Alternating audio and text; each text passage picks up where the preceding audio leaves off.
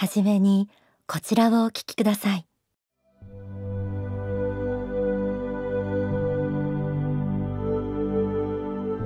仏は皆さんに惜しみなく光を与えるあの太陽のような存在です。仏は皆さんに対して惜しみなく愛を与え惜しみなく生命を保障し惜しみなく生存のための環境を与えています。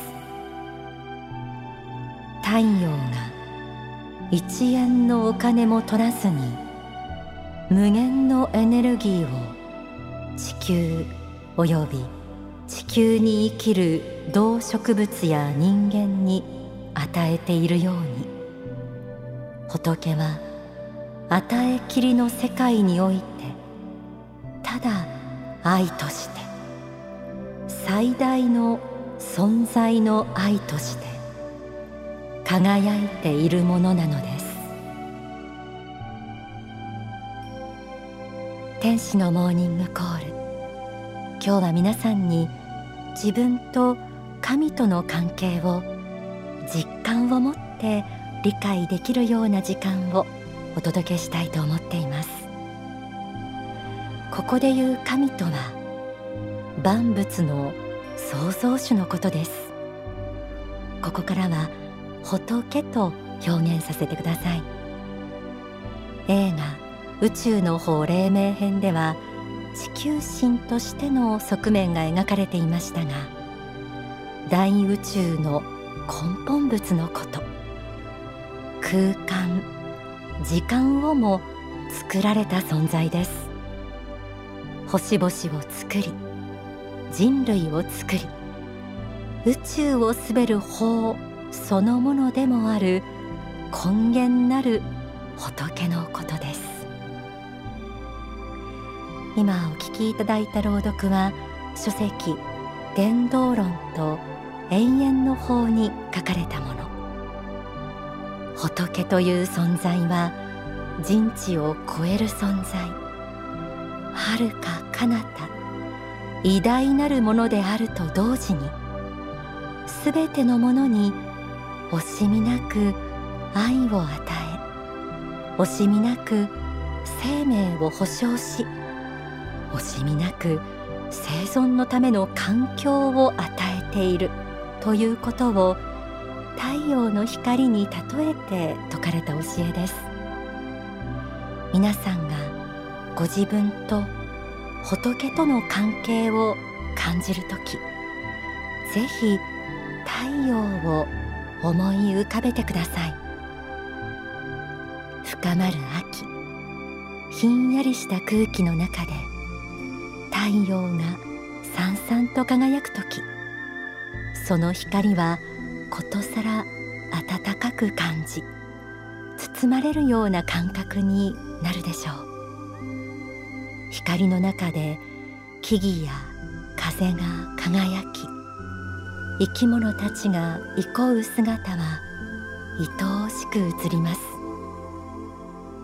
地上で日々の生活を送る私たち。その営みを見守る大いなる存在。地球人類だけでなく大宇宙の生きとし生けるものすべてを作り愛し育む仏の慈悲。その慈悲のような太陽の光の中で輝く世界を前に仏の存在を思い出してください。幸福の科学の聖典に太陽の方があります。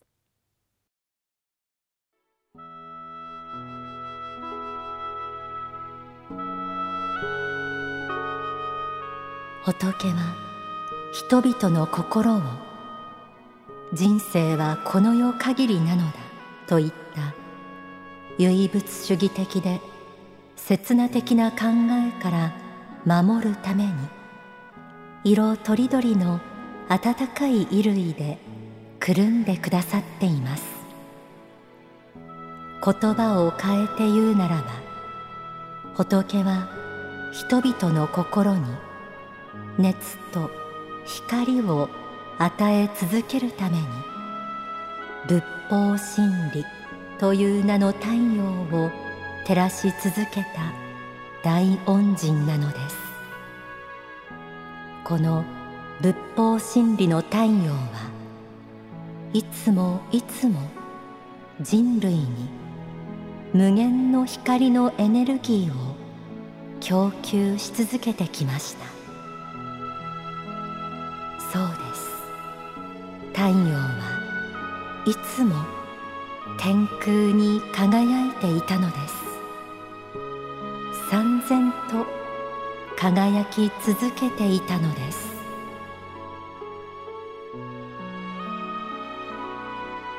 仏法真理とは唯一なる仏。大宇宙の根本仏が説く人類普遍の教えです。その光は長い歴史の中で色とりどりの光のごとく天上界から地上世界へ放たれ続けてきました。仏が私たちに与える光とは物理的な生命エネルギーであるだけでなく人々が正しく幸福に生きるための指針となる教えでもあるということ。世界宗教とされる仏教キリスト教イスラム教も民族宗教であるユダヤ教やヒンドゥー教日本神道もそうです。いずれも神々や天使が地上に降りさまざまな時代や地域民族に合わせて説かれた仏法真理の光の片鱗です。そして仏の最大の愛は私たち一人一人の命に宿されていると言います。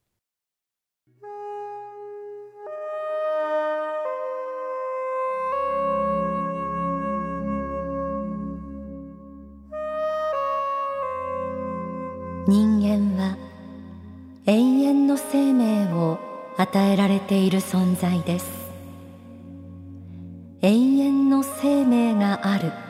ということ自体が仏の完全なる与えきりであり無限の愛であるということを人間は知らなくてはなりません。善人であろうが悪人であろうが仏の意に会おうが会うまいが仏は永遠の生命を与え続けているということです。こういう愛を与えられ続けているからこそ人間はここに人間としての使命を自覚するに至るのです。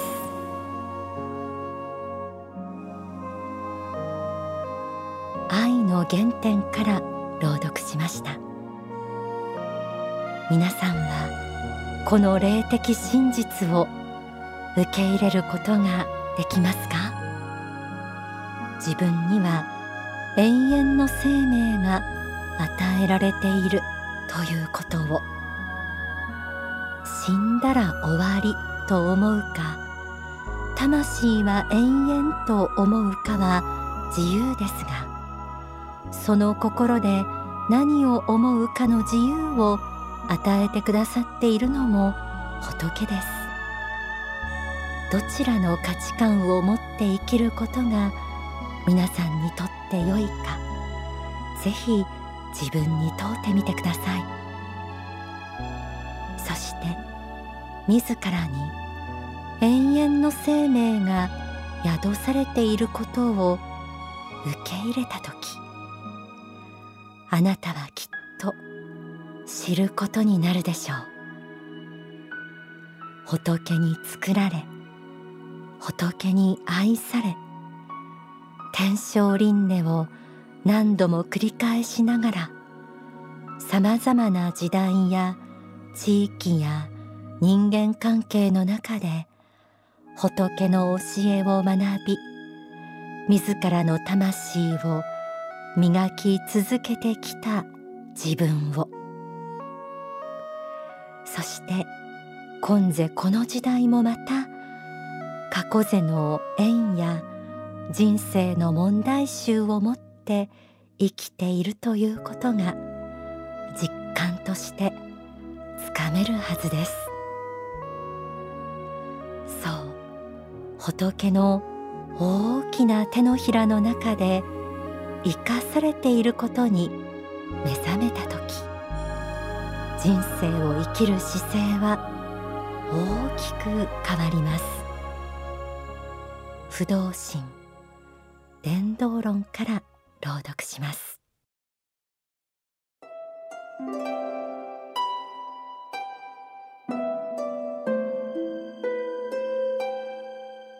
小さな自分ばかり見つめないで仏の方を振り返り感謝の気持ちを抱くことです。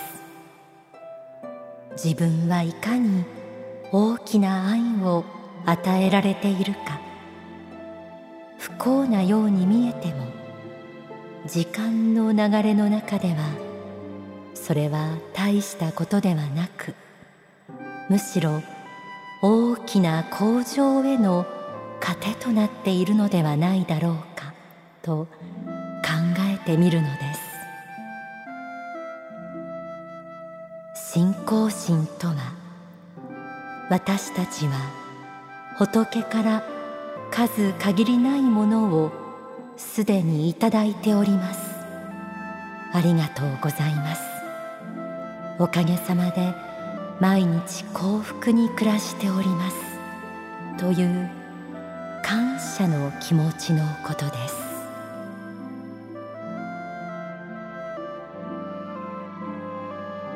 日常の出来事に心揺れ自分を見失いそうになる時。本当の自分を取り戻す鍵となるのが信仰です。仏の愛の光はいつもどんな時にもあなたに降り注いでいます。太陽の光に包まれた時心から湧き出してくる感謝の気持ちを一度でも経験したことのあるあなたなら仏を信じるということは決して難しくないはずです。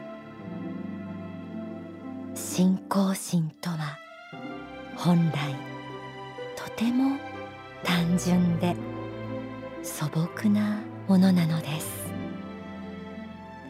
ではここで大川隆法総裁の説法をお聞きください。現代の世界はそれはそれは便利な時代であります。その便利さを否定して原始時代に帰れというつもりは毛頭ありません。ただその便利な物質文明の中において決して忘れてはならないものがある。それが信仰である。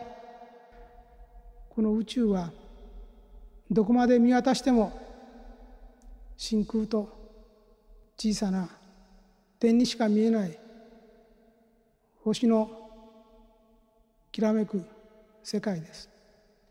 しかしながら全く無生物の世界ではないのです。この宇宙の中にあって生きている者たちを慈愛の目でもって眺めている大きな存在があります。それははるかにはるかに遠い世界から投げかけられた眼差しであります。この三次元の宇宙地上の人間から見たら広大無辺に見える宇宙すら小さな小さなちょうど水滴の塊のようにしか見えません。そういう眼差しで見ている目があるんです。それを信じなさい。そして根本物が自分の思いを伝えるために数多くの光の指導霊天使たちを作り人類をはじめとする多くの者たちを導き続けてきたということを信じてください。それがあなた方が間違った方向に行かないためにどうしても必要なことであるんです。お聞きいただいた説法は書籍幸福の方に収められています。